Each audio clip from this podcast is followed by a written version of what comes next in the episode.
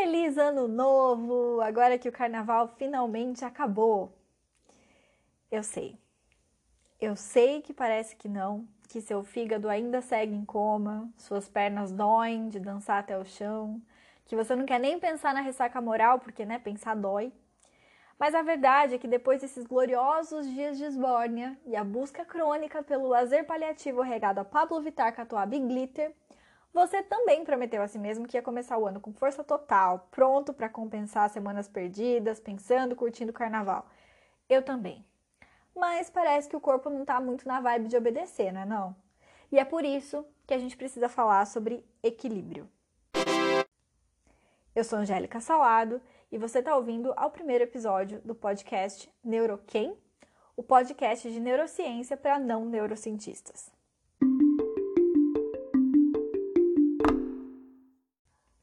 Antes de mais nada, eu queria dizer que esse não é um episódio de podcast que vai falar da importância de ter uma vida equilibrada. Muito pelo contrário. Eu vim aqui hoje, na verdade, dizer que você deve levar uma vida em desequilíbrio com o ambiente em que você está. Dá até para sentir daqui o alívio de muita gente que está com a vida ferrada pensando: esse é meu momento. Mas para a gente entender melhor que papo que é esse, primeiro a gente vai falar sobre a homeostase. Esse termo lindo foi consolidado pelo fisiologista americano Walter Cannon e basicamente se refere a uma habilidade que o nosso corpo tem de manter o meio interno, ou seja, o nosso organismo, em condições equilibradas, independente do que acontece no ambiente externo. Isso tudo é para garantir a nossa principal missão nesse planeta, que é sobreviver. Eu sei que muitos de vocês têm nobres missões de tornar o mundo um lugar melhor para se viver, mas a nossa missão básica, como seres humanos, ainda é sobreviver. Não é muito poético, mas é a realidade. O que significa que se nesse pós-carnaval você está vivo o suficiente para ouvir esse podcast até aqui, parabéns por fazer o mínimo. Mas, voltando ao homeostase, é, esse processo significa que você está o tempo todo captando, absorvendo e processando estímulos do ambiente externo, de forma que as condições internas do seu corpo se alterem para que você não morra. Que bom, né?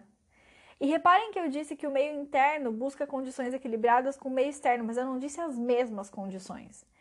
Isso porque a ideia não é reproduzir o que acontece no meio externo, mas sim garantir que o que acontece no interno compense, de certa forma, as condições desfavoráveis do ambiente onde você está.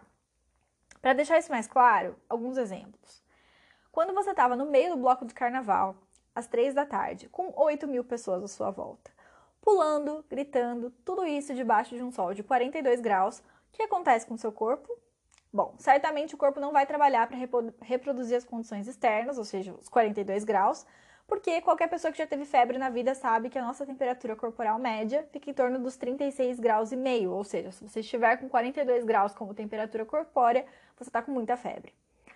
Dessa forma, o corpo não vai trabalhar para reproduzir esses 42 graus, muito pelo contrário. Ele vai promover condições para que a temperatura do seu corpo abaixe.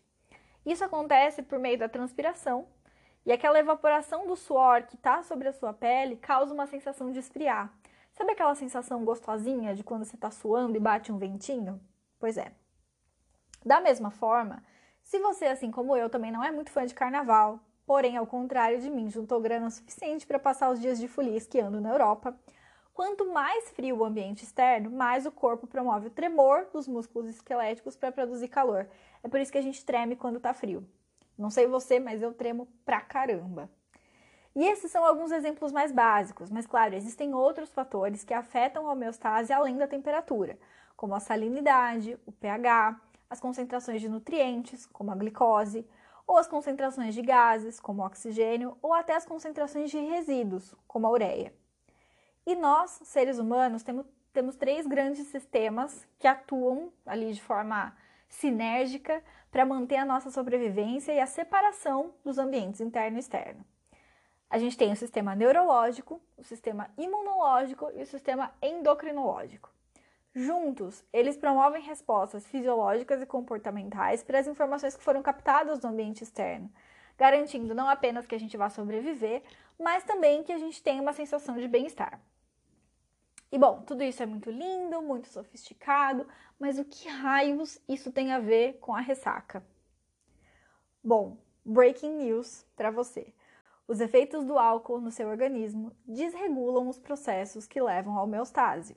E, embora alguns desses processos possam ser recuperados de forma mais rápida, como é o caso da temperatura, por exemplo, outros levam mais tempo e contribuem para aquela sensação de que a ressaca nunca mais vai terminar.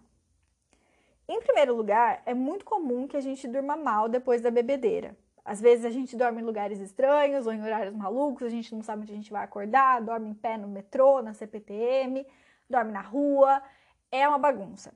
E isso atrapalha muito o nosso ritmo circadiano, ou seja, o nosso ritmo de sono, impedindo que a gente tenha um ciclo de sono adequado e também levando a mais idas no banheiro durante a noite, né? Porque daí dá vontade de fazer xixi e tal. Fora isso, também dificulta a nossa entrada em uma das etapas mais importantes do sono, que é o sono REM, ou seja, é a sigla em inglês para Rapid Eye Movement, ou movimento rápido dos olhos, que é quando a gente sonha. Outro ponto é que quando o álcool atinge o cérebro, especificamente a amígdala, ou seja, a área responsável pelas respostas emocionais, a gente se sente mais à vontade, mais relaxado, pelo menos por um tempo. É aquele famoso momento em que a bebida entra e a verdade sai, né? Quem nunca? O problema é que quando o álcool começa a sair do corpo, o cérebro passa a trabalhar para voltar à condição normal, levando a uma mudança no seu humor. Então, ao invés de se manter tranquilo e relaxado, você começa a se sentir mais estressado, nervoso e eventualmente até triste. De novo, né, gente? Quem nunca sofreu bêbado que atira a primeira pedra. A dor de cabeça também é crítica. Isso porque quando nós ingerimos álcool de forma mais rápida, ocorre uma dilatação dos vasos sanguíneos, causando um fluxo excessivo de sangue para o cérebro. Ainda tem também a desidratação, já que a presença do álcool no organismo contribui para diminuir a eficiência na secreção do hormônio antidiurético ADH, o que nos leva a ir muito mais no banheiro. E aí, ser humaninhos inteligentes que somos, porém não sempre, o que, que a gente faz? Continua beber ainda mais, o que piora a desidratação. E por fim, a presença de álcool no organismo também pode afetar os níveis das moléculas de citocina, desregulando a resposta imunológica do nosso corpo e atrapalhando processos anti-inflamatórios, por exemplo.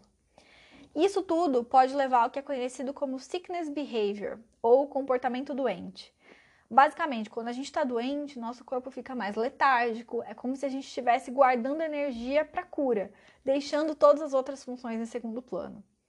Então, de maneira geral, a combinação desses sintomas de ressaca pode inclusive ser um gatilho para potenciais crises de ansiedade, de acordo com um artigo publicado pela Oxford Academics por Adele McKinney e Kieran Cole em 2005. O link para quem quiser ver esse, esse artigo na íntegra vai estar tá aqui na descrição do episódio.